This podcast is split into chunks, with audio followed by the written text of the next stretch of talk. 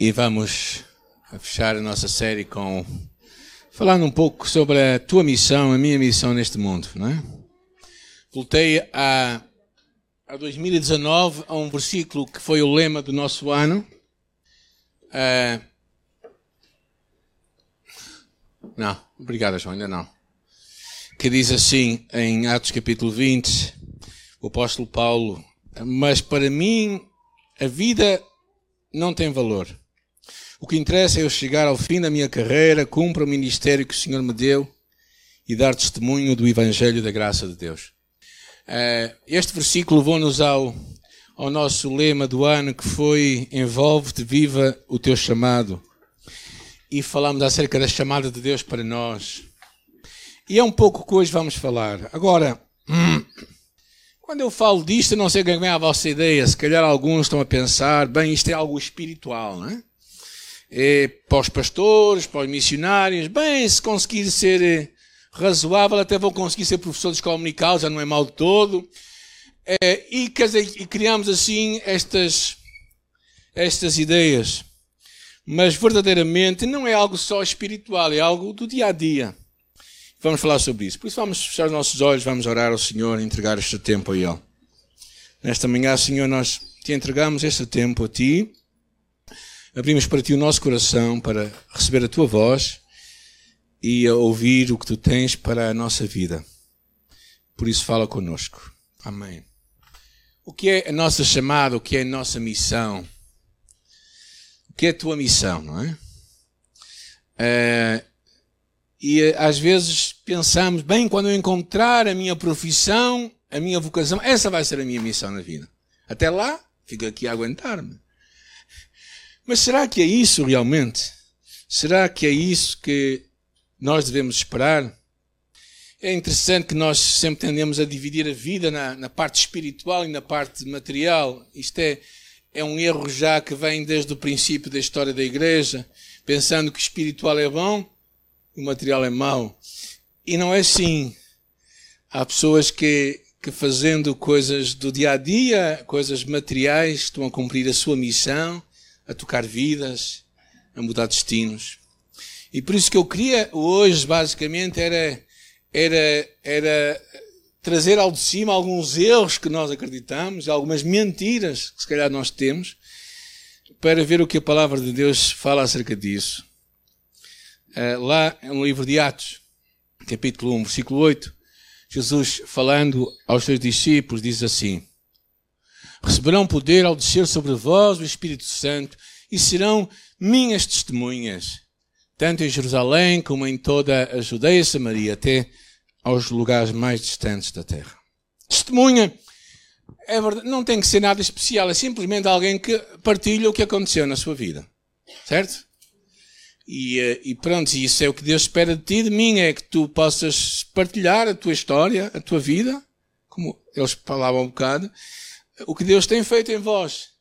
Então não é nada assim extraordinariamente diferente. E na verdade, é, será que a pessoa tem que ser um grande estudioso da Bíblia para ser um uma testemunha? Não necessariamente. Será que tem que ter 20 anos de crente? Não. Se calhar até esse que tem 20 anos até já se esquece o que é ser testemunha, não é? Será que tem que ter uma vida perfeita? Alguns estão é curioso que a carta escrita eh, que nós hoje vamos ler é uma carta escrita a um grupo de irmãos em Colossos, a carta aos Colossenses, que vai ser o texto base, que é o, em Colossenses capítulo 3, versículo 22 até ao versículo 25. E a passagem é muito interessante e é dirigida a um grupo de pessoas que eram muito numerosas no Império Romano. Os escravos consistiam em cerca de um terço da população do Império Romano um terço. O que se pensa que seria entre 2 a 3 milhões de pessoas. E entre aqueles 2 a 3 milhões de pessoas havia muitos cristãos. Muitos cristãos.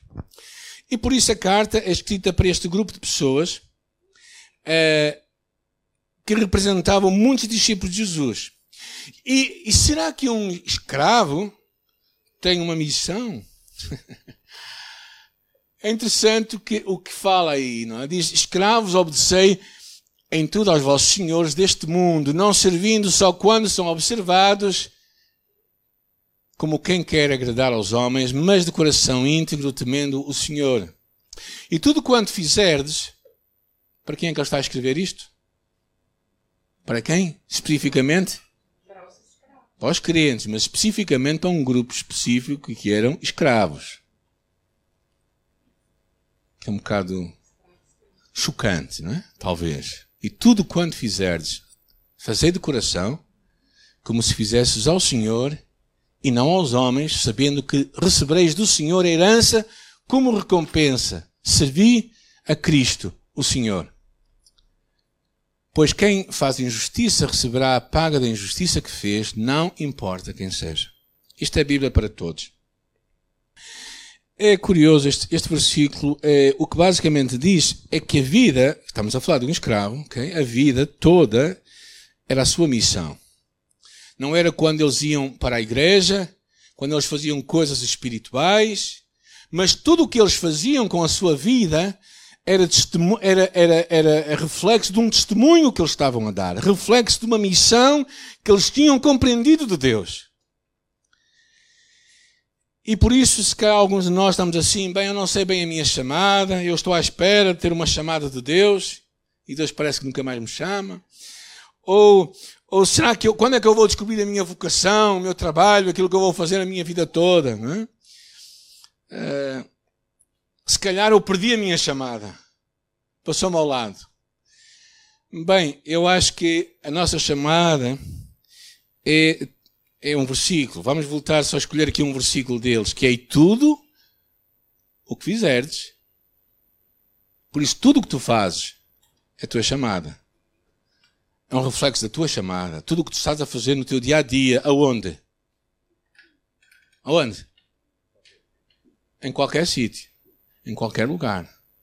O que é que significa? Na tua casa, significa na tua escola, no teu trabalho, na tua vizinhança. Tudo o que tu fizeres, tudo. tudo o que tu faças, faz de coração. Não para agradar aos homens, mas a Deus. Há um ditado português que diz, o brasileiro não tem este ditado, não é? Mas tem um ditado português que diz assim, ou oh, até tem, não é? é? Feriado na loja, como é que é a primeira parte? Patrão fora, feriado na loja, não é? E este vem em relação a esse versículo, não é? Que é, se o patrão está fora, não há feriado. Deus está presente. Porquê? Porque o, o, apóstolo Paulo, a visão do apóstolo Paulo era que tudo o que, ele, o que aqueles escravos faziam, estamos a escolher este grupo de pessoas, que é o grupo que está aí escrito, não é? Não vamos estar aqui. Tudo o que eles tinham que fazer, tinham que fazer para quem? Alguns não gostam do. Alguém não gosta do patrão? Está aqui. Alguém não gosta do patrão? Algum patrão não gosta de empregados? Ok, não, isso, essa parte não. Isso vem mais à frente. Mas, mas aqui o que fala é que quando nós trabalhamos, o que quer que nós façamos, não é para os homens. É para Deus. Isto é uma perspectiva incrível. E tudo o que tu fazes é tua missão, é tua vocação, é tua chamada.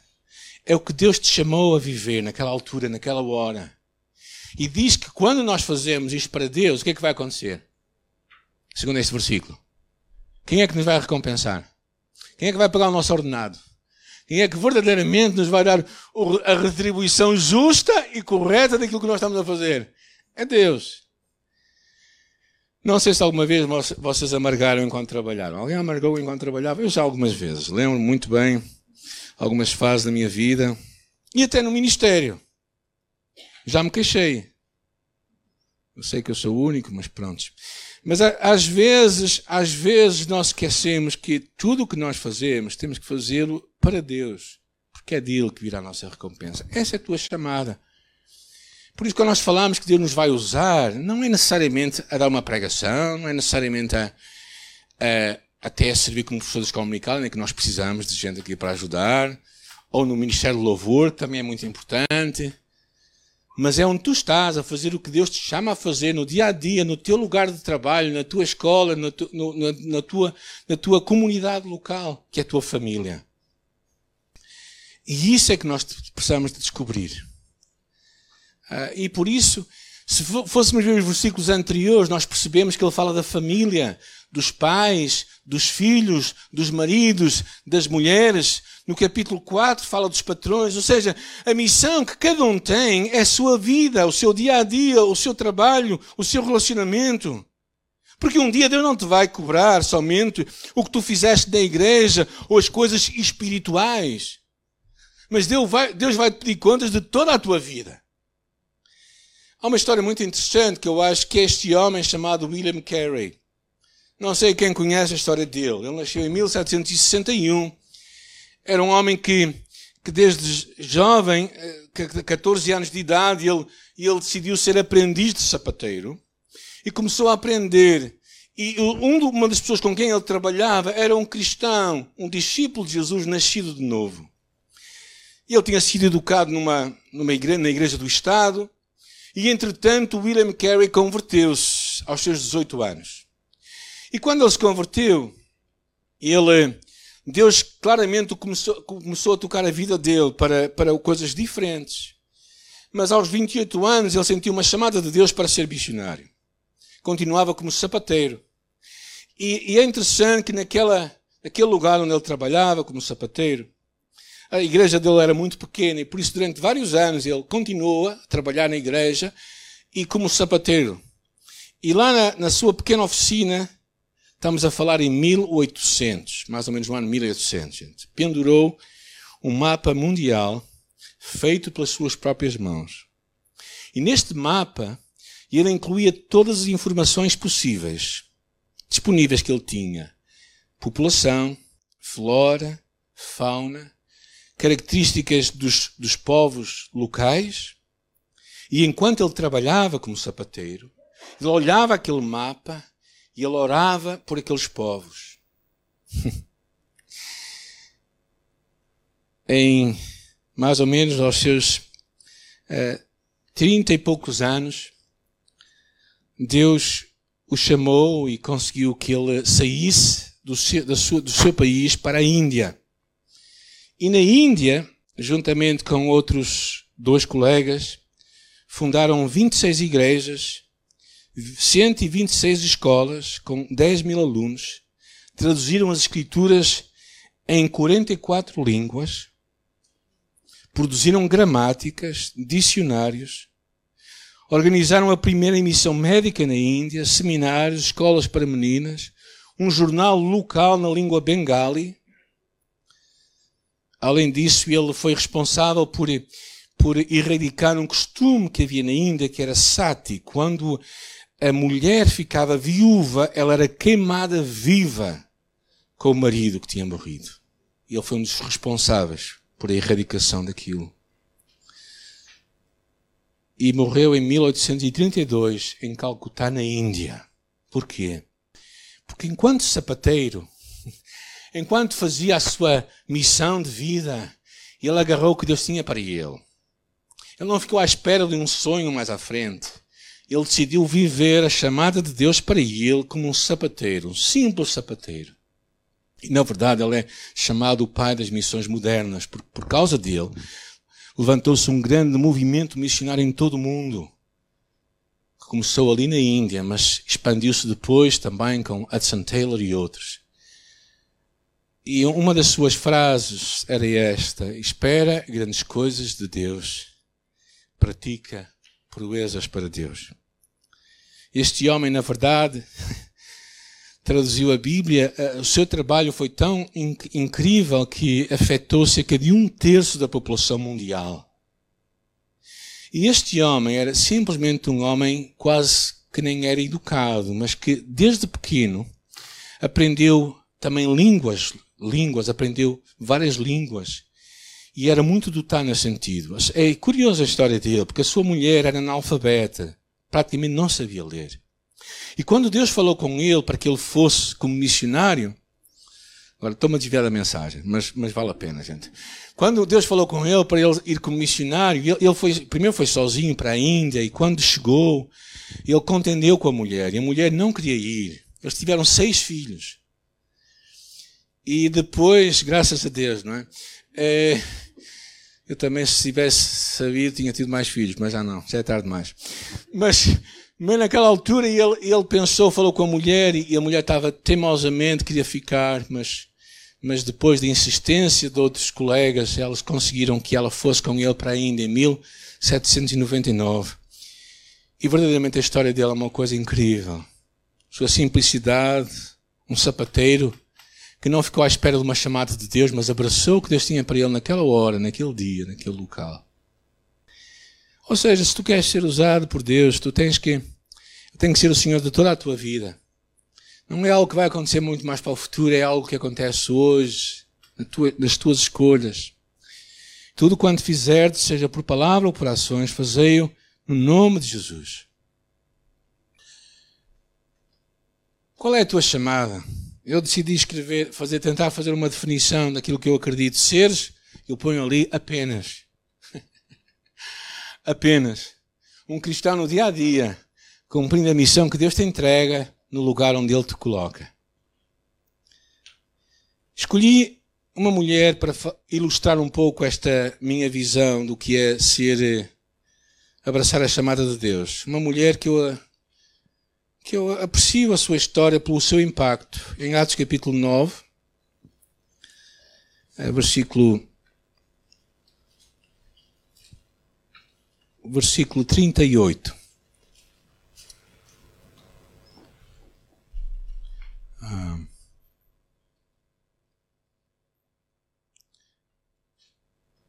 E versículo 37, perdão, diz, 36, ah, diz, havia em Jope uma discípula chamada Tabita, que traduzido quer dizer Dorcas. Ela fazia muitas boas obras e dava esmolas. Aconteceu naqueles dias que ela adoeceu e morreu. E tendo lavado o corpo, colocaram-na num quarto na parte superior da casa.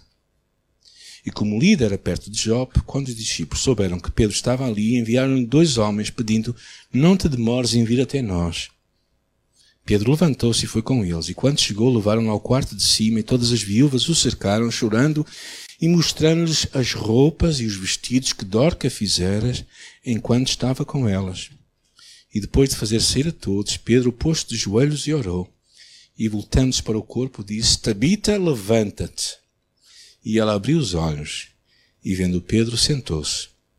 E ele lhe deu a mão, levantou-a, e chamando os santos e as viúvas, apresentaram-na viva.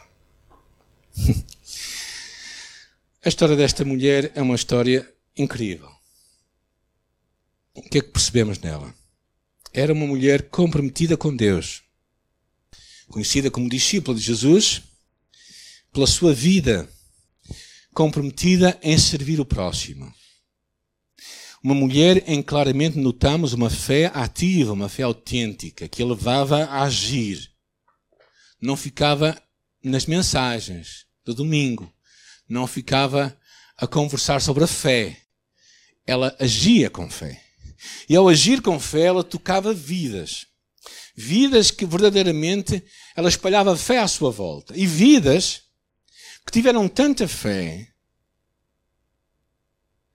que reservaram o seu corpo no cimo de uma casa e chamaram Pedro para que viesse orar. Quem tinha fé para fazer uma coisa dessas? Eu não peço para ninguém levantar as mãos, está bem? Mas a verdade é que eles acreditavam, aquelas mulheres tocadas por, por Dorcas de alguma forma, não sabemos como, mas sabemos que ela é conhecida como discípula, vemos as suas boas obras e vemos o impacto que ela teve naquelas outras mulheres, e por isso a sua fé tocou naquelas outras mulheres a ponto delas acreditarem que Deus poderia ressuscitar a Dorcas. E chamam Pedro para ali e ressuscitam esta mulher. E eu, eu, tenho um, eu tenho uma mensagem sobre ela que chama assim: Transforma a vida enquanto costuras. Porque esta mulher transformava vidas enquanto costurava, enquanto servia de uma forma prática e, e, e verdadeiramente necessária ao seu próximo.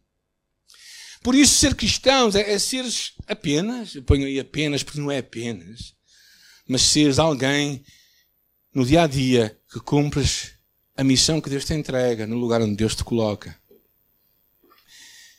Pessoas que entendem as palavras de Jesus. Quando ele diz E disse Jesus segunda vez: Paz seja convosco. Assim como o Pai me enviou, também eu vos envio a vós. Então tu e eu, tu e eu, já fomos enviados. Para onde? Para o mundo. Hoje vamos ter uma oração de comissionamento. Vamos comissionar todos nós. Não vamos comissionar, porque já fomos comissionados por Jesus, mas vamos relembrar esta, esta comissão de Jesus para todos nós, para irmos aonde? Ao mundo. Como o Pai nos enviou, como o Pai o enviou a Ele, Ele também já nos enviou a nós. E eu acho que isso é uma visão tão. Ou seja, Ele não nos envia só para a igreja.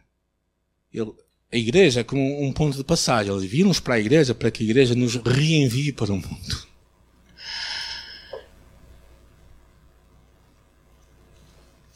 É isso que Deus está hoje a falar contigo. Deus já te enviou em missão. Cá tu não percebeste ainda. Tu pensas que a tua missão é ganhar dinheiro? Não é ganhar dinheiro. O dinheiro faz parte disso. Mas a tua missão não é trabalhar. O trabalho também é importante. Mas o trabalho é simplesmente uma oportunidade para tu exerceres a tua missão. Tu teres uma influência à tua volta. Tu tocares a vida de outros. Por isso, começa onde tu estás. No teu lugar. Fica atento às oportunidades. Eu quero deixar três ideias chaves para como fazer isto. Primeiro, faz um trabalho de qualidade. Os cristãos deveriam ser os melhores empregados e os melhores patrões. Eu acredito nisto, sinceramente acredito. Acho que nós temos uma responsabilidade acrescida como empregados e como patrões de sermos os melhores porque Cristo é verdadeiramente o alvo final da nossa missão. Por isso é que a palavra diz lá, quando, tudo quanto fizer, seja por palavras ou por obras, fazei-o em nome de Jesus. E é interessante que há uma passagem também em Coríntios que diz assim: portanto, quer comais, quer bebais, quer façais qualquer outra coisa, fazei-o para a glória de Deus. Isto é, isto é um bom exercício, irmãos. Quando vocês estiverem a beber um bom vinho do Porto, mas só o primeiro cálice, não é? Vocês têm que se lembrar deste versículo. Quando vocês vão a um restaurante, quando vocês vão, vão a uma festa grande, não é? E estão a comer, dizemos nós em português como desalmados, não é? Ou seja, quando estão a comer daquela forma assim, sem. sem Lembrem-se, têm que fazê-lo para a glória de Deus. É, mas isso é, isso é pouco espiritual. É, não, isso é muito espiritual. É tornar as coisas carnais também espirituais. É tornar a matéria também nossa. E não dividirmos a vida no espiritual e no material, em que no material nós fazemos tudo o que nós queremos, na nossa carne. Coitado, nós somos fracos, dizem alguns, não é? Nós, nós somos pecadores. Não somos pecadores, nós somos santos, que por vezes pecam, e não pecadores que às vezes acertam. Isso é uma mudança completamente radical. Então faz um trabalho de qualidade. Segunda coisa, tenha uma atitude positiva. Filipenses diz assim: façam tudo sem murmuração nem contendas. Isto é um problema já velho, gente. Não, veio, não, é, não é da semana passada. Filipenses está a falar isto. Façam tudo sem murmuração nem contendas, para que sejam pessoas retas e dignas, filhos de Deus, irrepreensíveis no meio de gente corrompida e perversa. Devem brilhar no meio deles dessa gente como estrelas no céu. Ou seja, tenha uma atitude positiva. Quando tu és alguém que semeia eh, uma atitude positiva, tu vais trazer um impacto à tua volta. As pessoas vão ver que tu és uma boa testemunha, não uma má testemunha. Os cristãos não têm que ser conhecidos por, por serem pessoas com mal, mal, mal dispostas, é? mas devíamos ser pessoas que verdadeiramente trazem algo, um contributo onde estamos e cria um impacto à sua volta. Essa é a tua missão. Que as pessoas sintam falta de ti quando tu não estás presente. É? Às vezes, uma das perguntas que às vezes se faz para avaliar o impacto de uma igreja é se a igreja saísse daqui, será que os nossos vizinhos ficavam agradecidos ou sentiriam a nossa falta? Então devemos manter esta atitude positiva. Porquê? Porque o que nós fazemos é para Deus. E finalmente aproveita todas as oportunidades. Colossenses diz: procedam com prudência em relação aos que não são crentes e aproveitem bem as oportunidades. Que a vossa conversa seja sempre agradável, sempre, sempre agradável. e com interesse, sabendo dar a resposta exata a cada um. As boas novas que estão na Bíblia, uh, se calhar nunca vão chegar a muita gente. O Mário falou dos Novos Testamentos, não é? Ah, os Novos Testamentos não vão chegar a muita gente. Paulo dizia aos crentes em Coríntio: Nós somos a carta aberta, escrita e lida por todos os homens. Tu és, tu és a melhor imagem de Cristo que talvez muita gente conhece. Muita gente se calhar nunca vai ler a Bíblia, porque tem preconceitos acerca da própria Bíblia também. Mas tu és a imagem de Cristo. É? Faz-me lembrar uma história que aconteceu lá no Brasil, numa dada altura em que uma igreja teve um grande esforço, fez um grande esforço para levar, para levar missionários a um certo lugar.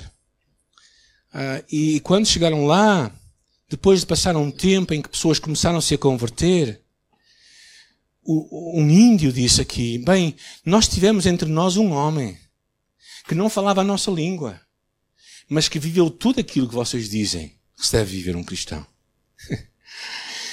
e claro, a nossa mensagem não é simplesmente uma mensagem de vida, também é uma mensagem com a palavra, com a mensagem, a mensagem das boas novas de Cristo. Cristo morreu por nós. Então aproveita as oportunidades.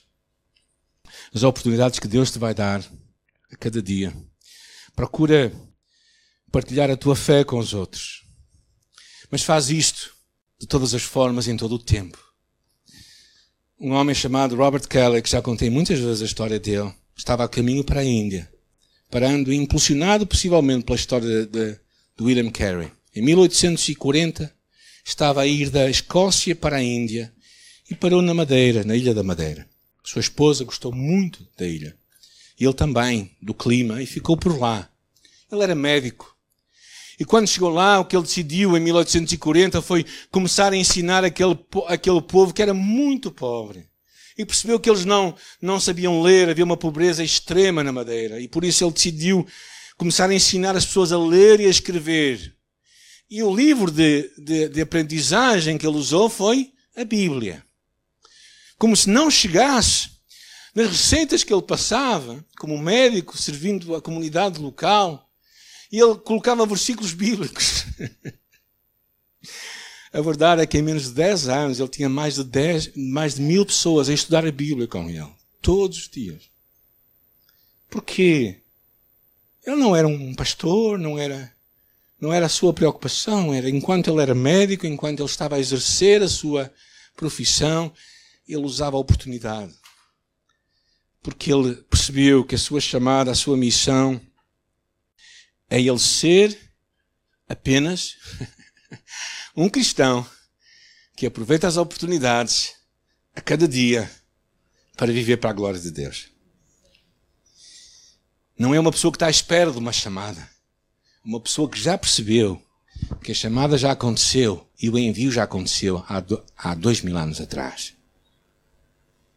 É? Porque há muitos de nós estamos à espera daquela chamada de Deus. Vocês estão surdos, porque essa chamada já aconteceu atrás. E por isso o meu papel é simplesmente vos relembrar disso e me relembrar a mim próprio. que nós já fomos chamados por Deus. E por isso eu quero te encorajar a te envolver neste projeto também de, de oração, de jejum, de usar a oportunidade que tu tens e que eu tenho para tocar o nosso próximo. Os juntos é uma dessas oportunidades. E eu espero que tu agarres esta oportunidade, que tu verdadeiramente compreendas assim, bem, eu posso servir o meu próximo, posso tocar a sua vida, posso fazer algo com a minha vida que vai ter um impacto nele. E, e no manual lá tem algumas ideias interessantes sobre como fazer isso. Então eu vou-vos convidar a ficar todos em pé.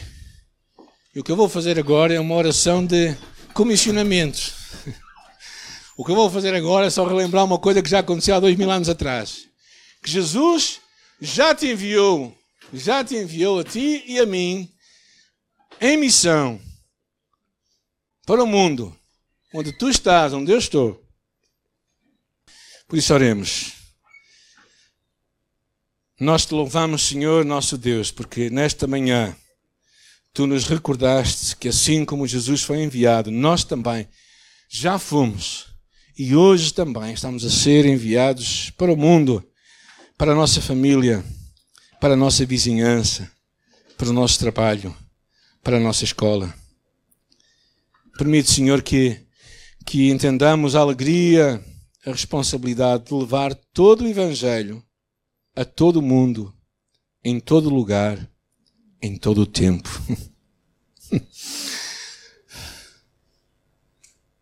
Usa-nos, Senhor, para apressarmos a tua vinda gloriosa e para vivermos para a tua glória. Em nome de Jesus nós dizemos Amém. Se vocês disseram Amém, significa assim seja em vós e em mim.